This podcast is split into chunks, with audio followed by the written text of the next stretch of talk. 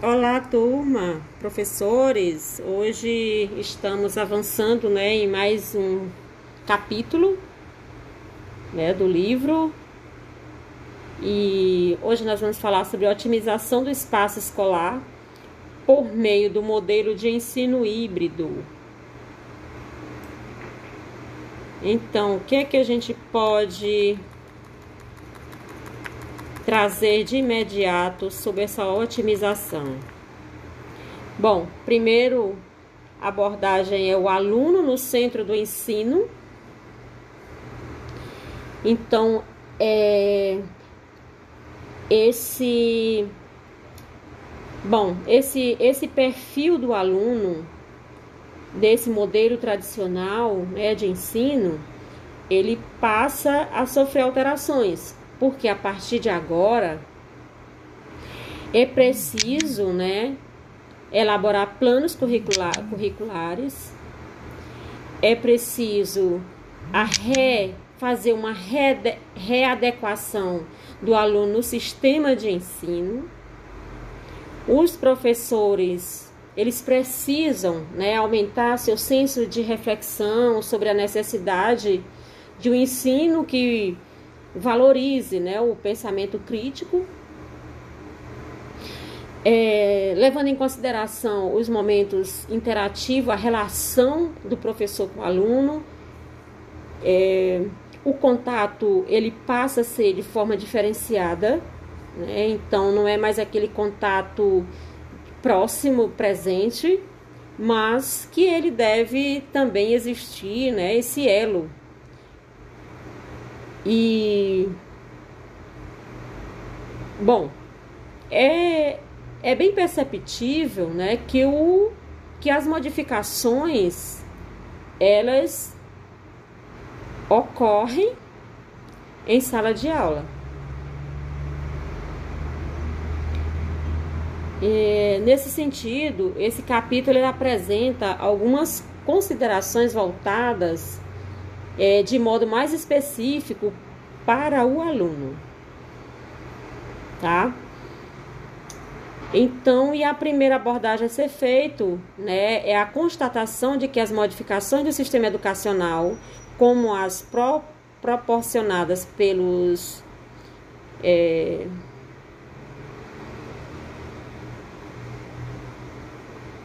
pelos planos curriculares nacionais, elas ainda não foram suficientes para que de fato não tivesse um impacto altamente positivo na aprendizagem.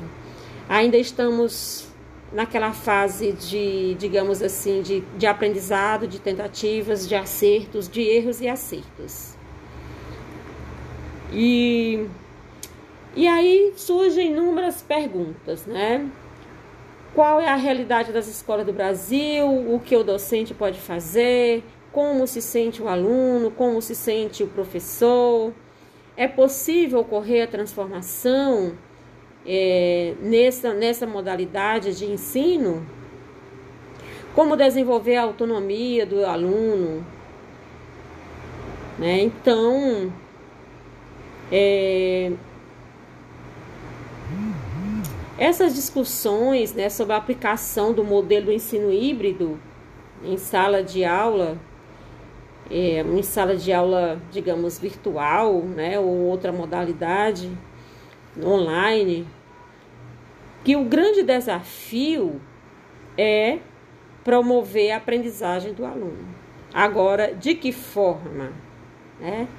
Então, é preciso muito empenho e envolvimento, não só do professor e mais ainda dos alunos. Quando eu digo mais os alunos, porque ele precisa né, adquirir autonomia, né? ele precisa saber o que ele quer, por, o que, que ele está buscando, como ele vai fazer essa busca, porque ele vai ter os horários para desenvolver as atividades, para estudar, de acordo com o cotidiano de, deles, tá? Então, é, Hoje nós estamos naquela tentativa de abordar várias ferramentas, né, várias tecnologias para ser desenvolvida, sendo desenvolvida nesse ambiente virtual, justamente para encontrar, na tentativa de encontrar uma forma que de, de atrair esse aluno, do engajamento do aluno nas nossas atividades, nas nossas, nas nossas aulas, né? Então, um outro tópico que ele aborda é a personalização do ensino, que é onde o que é, onde ocorre e quais seus benefícios. Bom, é, precisamos partir dos seguintes questionamentos: o que significa personalizar? O que é a personalização da aprendizagem? O que, o que acontece com essa personalização? Por que personalizar? Bom, em primeiro momento, é, vale ressaltar que a personalização do ensino não é um conceito novo.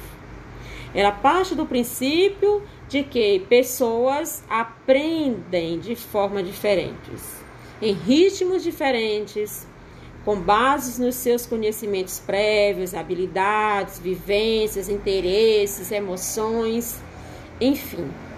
Bom, um exemplo disso é, são essas diversidades que a gente encontra na sala de aula. Às vezes o aluno, você depara com um aluno que ele tem dificuldade nas avaliações, por exemplo.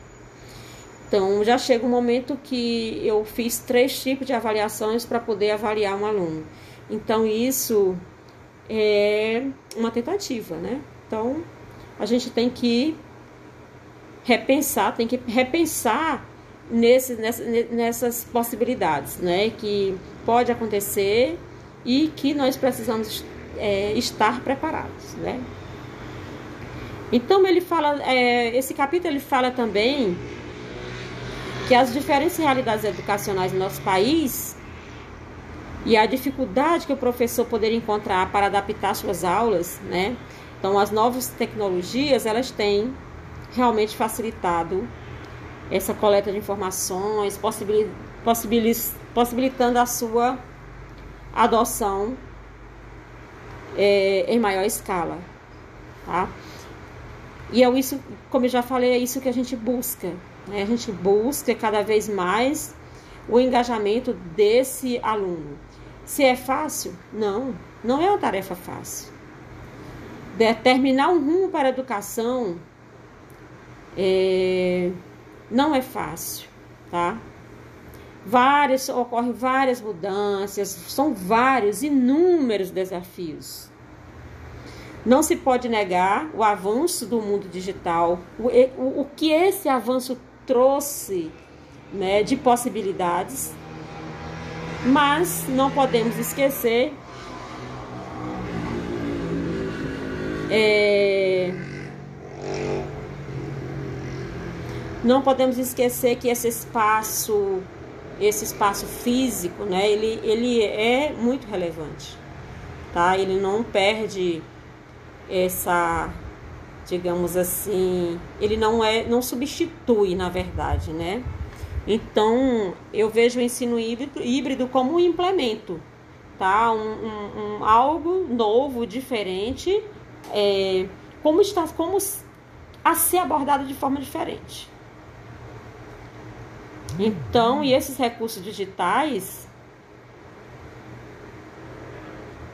eles apresentam como grandes aliados ao professor, tá? Só que às vezes eu acho até muita coisa para um momento só, às vezes é apresentado muita coisa. Bom, nesse momento nosso aqui, voltando para esse momento nosso, é apresentado, são muitas coisas apresentadas ao mesmo tempo. Então, se, quem sabe, se tivesse sido feito assim uma, um, um cronograma por curso, por, por série, eu acho que as ferramentas tivessem uma distribuição das ferramentas, começando pela mais leve, e aí todo mundo está adaptado aí com essa mais, ne mais leve, né? Então, ou seja, eu acho que precisava assim uma organização maior nesse sentido para não ficar essas, esse excesso de informações pouco absorvida. Então, eu acho que está sendo muito desperdício, né? Muita coisa boa sendo jogada fora e a gente perdendo a oportunidade de aprender. Bom, é minha linha de pensamento, tá? É... Então, não se pode fazer mais do que é, simplesmente introduzir as tecnologias sem pensar nos objetivos, nos benefícios do seu uso e destacando a possibilidade, a necessidade de personalização, no sentido de sugerir ao aluno atividades adequadas ao seu desenvolvimento, é, ao desenvolvimento de seu conhecimento e suas habilidades, tá? Então, é, eu vou citar um exemplo aqui que eu pedi um mapa mental. Aí o aluno apresentou um mapa mental no caderno, assim, feito assim de qualquer jeito, digamos assim. Bom, eu deixei o aluno apresentar, depois eu disse: não, você é capaz de fazer mais e melhor, tá? Então, vamos usar essa a sua habilidade, né? Use a sua habilidade para desenvolver realmente uma, uma, uma, uma atividade né, com, de alto nível, de alto padrão, tá certo? Então vamos lá, eu, é, você terá uma nova oportunidade, procure fazer eu não quero mais no caderno, você faça, utiliza um, um aplicativo, uma coisa mais, uma tecnologia né, digital para você desenvolver, tá? E então, e como é que, o que é que é preciso para a personalização acontecer? Primeira coisa, o professor precisa rever as propostas desenvolvidas em sala de aula de forma a oportunizar o aluno a efetiva participação na construção do conhecimento, tá? Então, de que forma? Ajudando o aluno, estimulando o aluno a refletir sobre essa questão, né? Sobre é, o professor, quando ele está em frente à turma, explicando os conteúdos e os alunos em fileiras, ouvindo a explicação, né? Então, muitos desligados, outros no celular. Então, posteriormente, ele precisa reproduzir o que aprenderam em uma sequência de atividades, tá? Então, aqui a, entra a importância da elaboração né, de atividades, tá? Então, como personalizar as atividades se todos os estudantes fizerem as mesmas atividades ao mesmo tempo, aos, com o mesmo ritmo e grau de dificuldade? Bom, primeiro passo seria é, proporcionar aos alunos pesquisa sobre o conteúdo, tarefas diferenciadas, individuais, em grupos, e assim, fazer diversificar as atividades, tá? Bom, hoje eu gosto muito de solicitar, às vezes, um, um mapa mental, uma síntese, eu oriento, é, assim, eu coloco um, um roteiro, tá? Então eu digo, porque se eu pedir uma síntese do artigo, ele lê o primeiro parágrafo e faz a síntese, né? Então eu coloco alguns pontos que eles precisam abordar, e, e e, e direciono é, para ele conduzir essa síntese, né?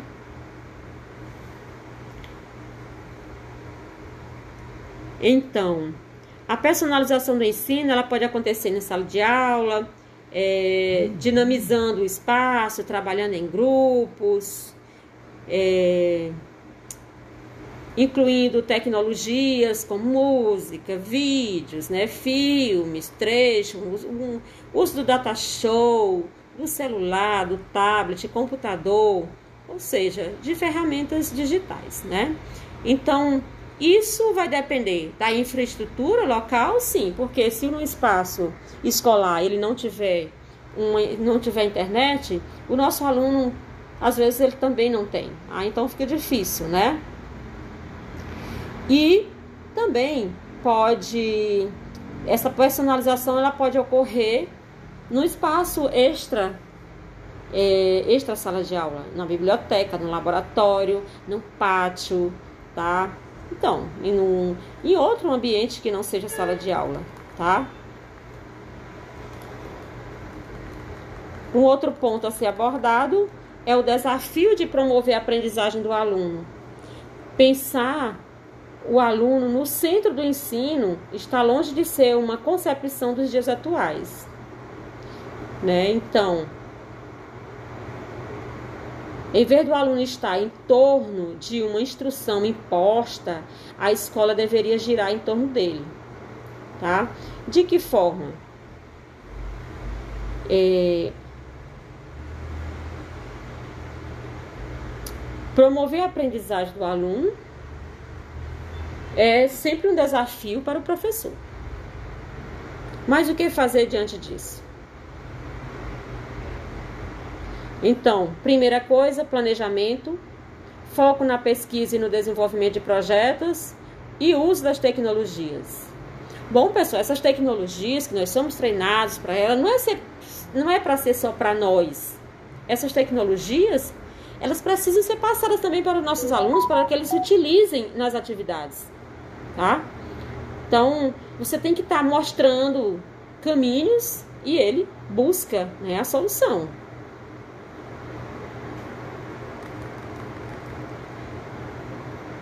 Então, é, com certeza, esse novo papel do professor, ele pode gerar insegurança, medo.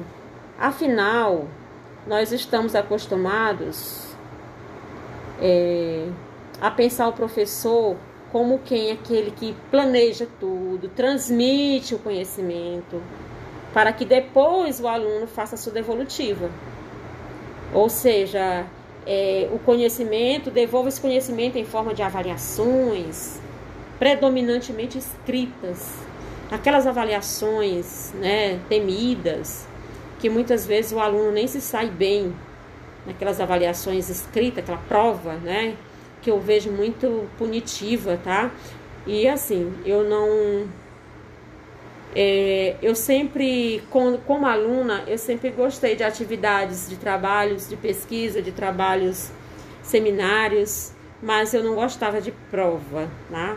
Então, eu dificilmente eu, ia, eu me saía bem nas provas, mas de outra forma, eu sempre me dava bem, porque era uma forma, né? Uma forma isso é uma personalização, né? Então, eu trabalhar, eu, eu fazer a meu modo como eu gosto. Né? Então, isso me, é, isso gerava conhecimento, tá? Então, se olharmos por outro viés, percebemos que essa concepção liberta durante muitos anos foi cobrado do professor e ainda é o domínio total do conhecimento de sua área. Bom, assim, ainda causa surpresa o docente admitir para seus alunos e colegas que não sabe determinado assunto. Né? Então, o que é difícil de acreditar? Relacionamos isso mais a uma estrutura de ensino que não permita ir além. Bom, baseado nisso, hoje os alunos ele têm acesso às informações de uma forma muito rápida, Tá? Então, eu posso estar falando aqui de um determinado assunto e o aluno já está além. Ele já está mais atualizado porque ele tem acesso ali à internet, ele tem um acesso mais rápido, tá? E a gente não pode esquecer que variar as atividades e os níveis de, é, e os níveis de concentração é extremamente importante. E isso o professor deve propor tarefas que tenham o objetivo de construir o crescimento do estudante, tá? E uma outra abordagem é de mero espectador a protagonista da aprendizagem, o desenvolvimento da autonomia do aluno em diferentes contextos educacionais. Relato de experiência. Bom, aqui é um relato de experiência nesse item aqui. Então, é, nesse relato de experiência,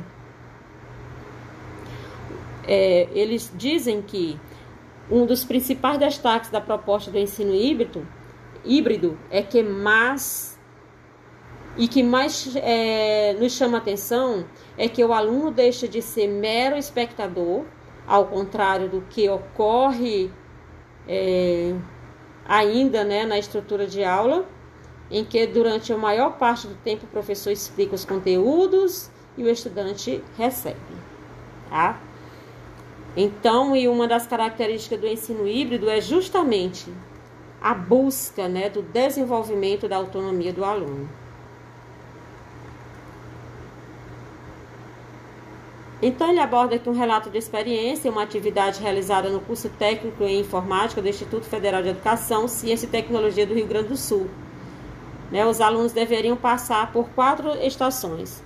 O tempo era delimitado para cada estação, nas quais os alunos poderiam trabalhar no grupo que a compunha em duplas. As tarefas consistiam em ouvir uma música em inglês, quantas vezes fosse necessário Destacar as palavras-chave procurando seu significado, caso fosse necessário, e compreendendo o sentido no contexto. O sentido, procurando palavras desconhecidas no dicionário, como caso fosse necessário, e a estação extra, para que as duplas ou grupos que concluíssem a tarefa lessem textos em inglês. Tá? Então, é, foi uma tecnologia utilizada né, pelo professor e ele resolveu fazer seu relato aqui de experiência, tá?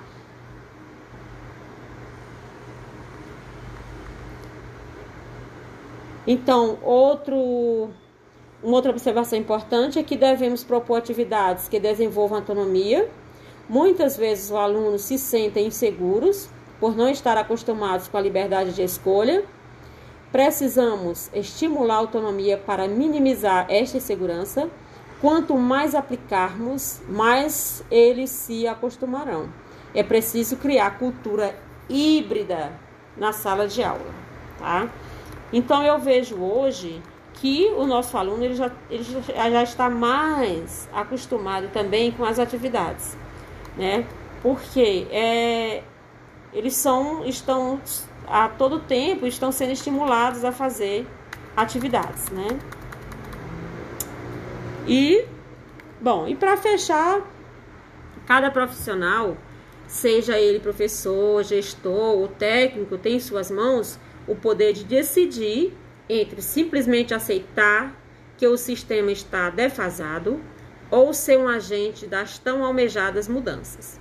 Aceitando o desafio que nos foi proposto acreditamos que a segurança, que a, oh, desculpa, que a segunda opção, apesar de ser a mais desafiadora, também é a mais satisfatória, tá? Então, é aceitar as mudanças. É uma coisa que eu sempre bato, né, na mesma tecla, que uma das maiores dificuldades do ensino remoto, nesse nosso momento que estamos vivenciando, é a aceitação. Aí a aceitação do professor, a aceitação do aluno. Porque muitas vezes a gente vê o professor altamente tecnológico e pode não desenvolver grandes atividades ou essas atividades relevantes no seu modelo remoto.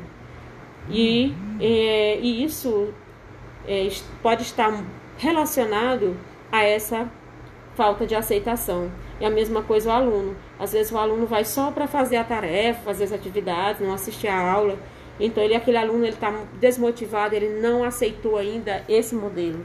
Então, ele precisa constantemente estar sendo incentivado, motivado e com atividades de interativa que busque, né, que traga esse aluno, resgate esse aluno para a sala de aula e que ela se torne um ambiente prazeroso, tá? Então, pessoal, meus caros colegas, é essa a minha contribuição, ok?